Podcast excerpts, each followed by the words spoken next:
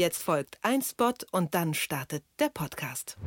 Viele von uns arbeiten seit Wochen im Homeoffice und wenn wir dabei eines festgestellt haben, dann sicher, dass E-Mail, Videochat und Telefon nicht ausreichen.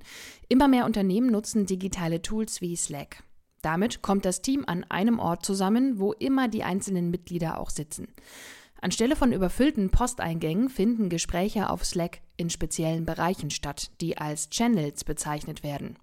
Alle im Team sehen die Ziele und den konkreten Fortschritt. Damit werden einzelne Prozesse übersichtlicher. Außerdem kann man so auch mit Teams von Partnern und Partnerinnen eng zusammenarbeiten. Mit Slack sparen Unternehmen Zeit und Teamarbeit wird effizienter. Status Homeoffice, ein Podcast von Detektor FM.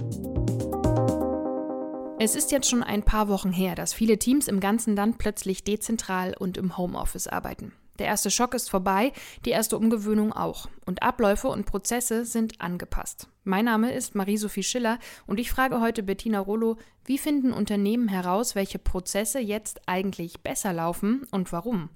Und wie nimmt man das dann mit in eine neue Normalität, wie es jetzt öfter so schön heißt? Hallo Bettina, wie wahrscheinlich ist es denn, dass Prozesse jetzt so aus Versehen eigentlich besser laufen als vorher? Hallo Marie. Ich glaube, das ist wahrscheinlich irgendwie total individuell. Ähm, ich glaube, was, was ich jetzt von einigen Teams gehört habe, ist, dass sie den Eindruck haben, dass ähm, vor allem vielleicht nicht die Prozesse unbedingt so ganz. Also man musste natürlich vielleicht in einigen Teams Neues erfinden und überhaupt ganz Neues ausprobieren und auch überhaupt damit zurechtkommen. Aber dass vor allem ganz neue Qualitäten und Kompetenzen in Menschen entweder aktiv oder äh, werden oder sich gerade entwickeln. Also dass viele Teams sagen, sie erleben ihre Mitarbeiter eigentlich jetzt gerade als ähm, irgendwie an, also selbstverantwortlicher, äh, unabhängiger, äh, nochmal viel flexibler als sie sie sonst so kennen ne, am Arbeitsplatz. Und das kann natürlich immer so daran liegen, dass die Leute, äh, dass das jetzt sozusagen die Krise gerade in einem so eine gewisse äh, Kreativität äh, wachrüttelt und so einen eigenen Entwicklungsimpuls auslöst. Das ist ja oft so, ne? wenn wir mit etwas Neuem konfrontiert sind, dann lernen wir auch was Neues. Es kann aber auch sein, dass die Strukturen und Prozesse, die wir vorher am Arbeitsplatz hatten, im Grunde so ähm, vielleicht auch engmaschig gestrickt waren oder so unveränderbar erschienen oder es auch tatsächlich sind, dass einzelne Mitarbeiter sich da einfach nur in Bestehendes reinfinden und gar nicht mehr so sehr an der Gestaltung der Prozesse beteiligt sind. Und dass das jetzt auf einmal sich ändert, weil wir ja äh, die Welt neu erfinden mussten. Hm, und sagen wir mal, bestimmte Sachen funktionieren wirklich besser. Klar, immer individuell, aber nehmen wir mal das Beispiel, Prozesse sind transparenter, weil man sie immer in irgendeinem Tool aufschreibt, alle können mitlesen und fühlen sich irgendwie mehr mitgenommen. Wie findet man sowas genau heraus? Also wie kann man dieses was läuft besser, eigentlich messen in Unternehmen und Teams, die jetzt nicht so, ähm, ich sag mal, ständig reflektierend unterwegs sind oder mit Reportings arbeiten oder so? Mhm.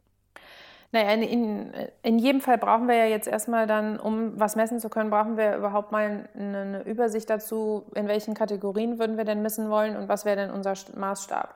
Ja, also wenn wir das nicht schon vorher machen, wie du gesagt hast, dann müssen wir uns erstmal einen Überblick darüber verschaffen, okay, was sind denn also die Prozesse, um die es uns geht? Also das Kommunikation, Abstimmung, Entscheidungsfindung, Priorisierung oder eben irgendwelche fachgebundenen Prozesse, ja, also unsere Projektmanagement, äh, und so weiter. Und welche Qualitäten sind uns dann da drin wichtig? Also das, das müssen wir schon vorher irgendwie feststellen, sonst können wir ja gar nicht darüber reden, was denn gerade schwierig ist. Das heißt, was, was ist uns äh, da drin denn ja am wichtigsten? Ist das dann Effizienz, Effektivität, Schnelligkeit, Qualität und so weiter? Und ähm, dann könnte man ja mal gemeinsam schauen, so wie waren denn jetzt die letzten vier Wochen anhand dieser Qualitäten in den spezifischen Prozessen oder was sind auch für neue Elemente, so wie du gerade gesagt hast, aufgetaucht? So äh, sind wir mit dem Thema Transparenz jetzt ganz anders umgegangen als vorher. Ist zum Beispiel Entscheidungsfindung auf einmal viel dezentraler, also überhaupt nicht so an die hierarchischen Abläufe gebunden, weil das nicht umsetzbar war, mussten wir das jetzt ganz neu lernen. Und ich glaube, der wichtigste Schritt für Teams ist immer so, das anzufangen, explizit miteinander zu formulieren darüber auch explizit miteinander zu sprechen, weil nur so entsteht Klarheit. Und glaubst du, sowas ähm, muss von jemand Speziellen im Team angestoßen werden? Also sagen wir mal, ein, keine Ahnung, ein Evaluationsbeauftragter oder so. Oder ähm, sollten und können das alle regelmäßig aus dem Team machen?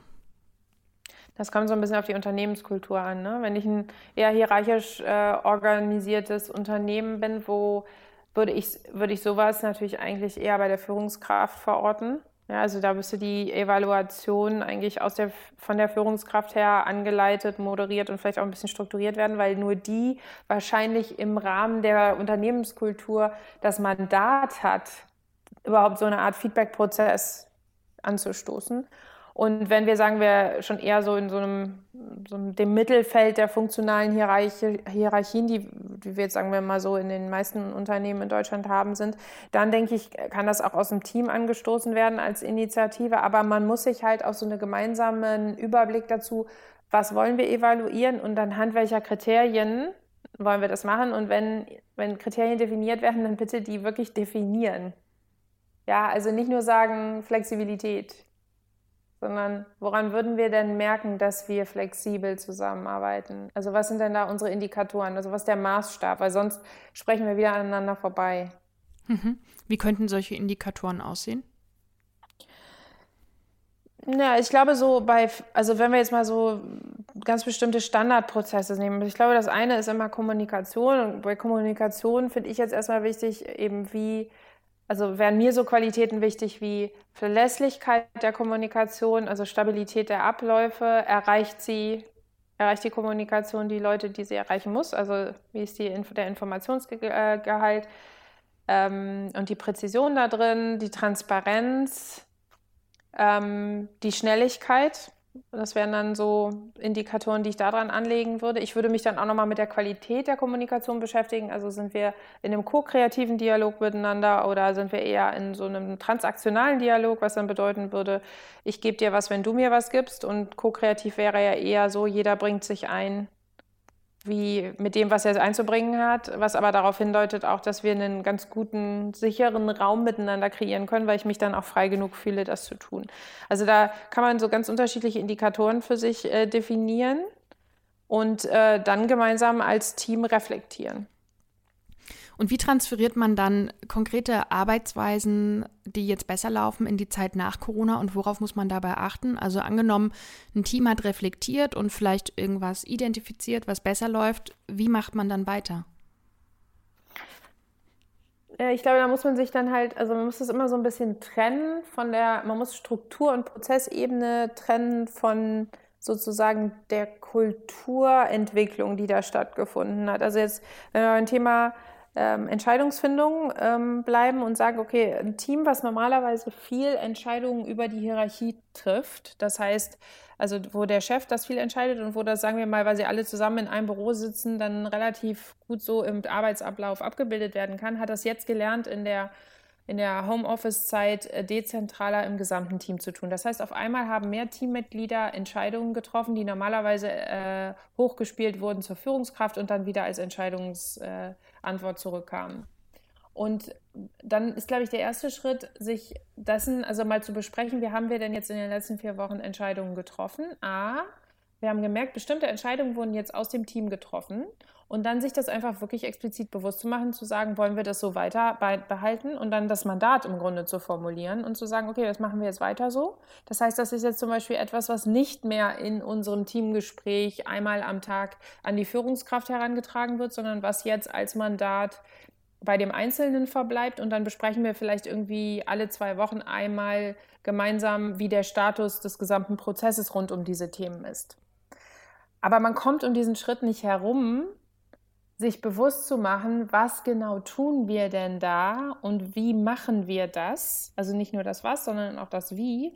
Und sich dann eben zu fragen, wie können wir dieses neue Wie übertragen auf andere Strukturen? Ja, also im Grunde Strukturprozessebene zu trennen von einer Kultur- und Kommunikationsebene. Ganz vielen Dank, Bettina. Wenn euch diese Folge heute gefallen hat, dann abonniert doch gern diesen Podcast oder lasst eine Bewertung da. Darüber freue ich mich. Und wenn ihr mögt, dann hören wir uns morgen wieder. Wir auch, Bettina. Bis dahin, tschüss nach Berlin. Tschüss. Status Homeoffice ein Podcast von Detektor FM.